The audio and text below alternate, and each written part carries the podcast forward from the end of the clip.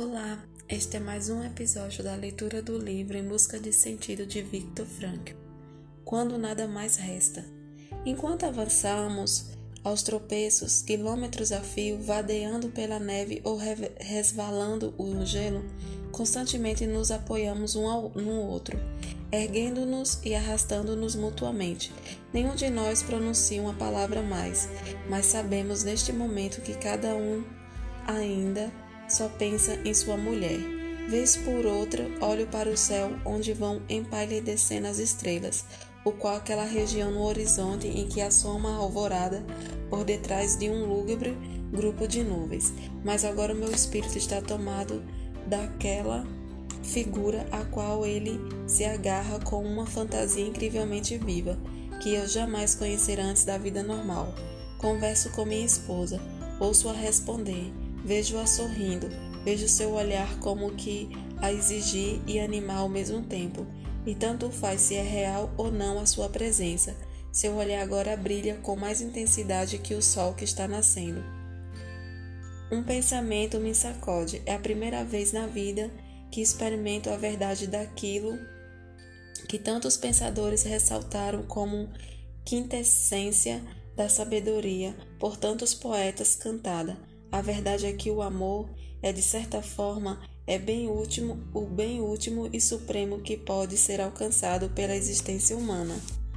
Compreendo agora as coisas últimas e extremas que podem ser expressas em um pensamento poesia, em fé humana, a redenção pelo amor e no amor.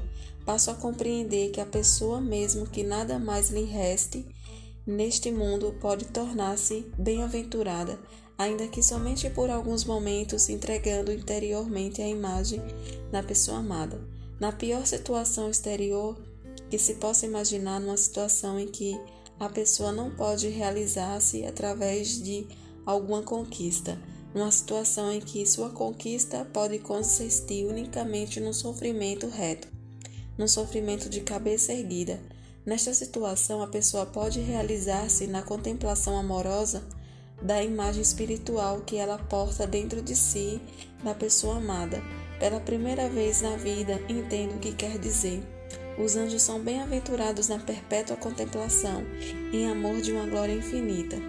À minha frente, um companheiro cai por terra e os que vão atrás dele também caem. No instante, o guarda está lá e usa seus chicotes sobre eles por alguns segundos. Se interrompe a minha vida contemplativa. Mas no abrir e fechar de olhos, eleva-se novamente a minha alma, salva-a mais uma vez do aquém da existência prisioneira, para que ele retorna mais uma vez o diálogo com o ente querido. Eu pergunto e ela responde. Ela pergunta, eu respondo. Alto, chegamos ao local da obra. Cada qual busca sua ferramenta, cada qual pega o picareta e uma pá. E todos se precipitam para dentro do galpão completamente às escuras para arrebanhar uma pá jeitosa ou um picarete mais firme. Como é não vão se apressar em seus, seus cachorros imundos. Dali a pouco estamos no valo, cada um em um lugar da véspera. A picareta estelhaça o chão congelado, soltando até fagulhas. Nem mesmo os cérebros mais degelaram, um companheiros continuam calados. Meu espírito ainda se apega à imagem da pessoa amada. Continuo falando com ela e ela continua falando comigo. De repente me dou conta, nem sei se minha esposa ainda vive. Naquele momento fico sabendo que o amor pouco tem a ver com a existência física de uma pessoa. Ele está ligado a ponto à essência espiritual da pessoa amada. Ou e seu ser assim.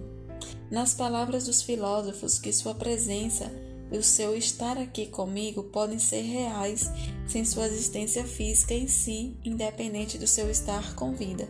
Eu não sabia, nem poderia precisar saber se a pessoa amada está viva. Durante todo o período do campo da concentração, não se pode descrever nem receber cartas, mas isto daquele momento de certa forma não tinha importância.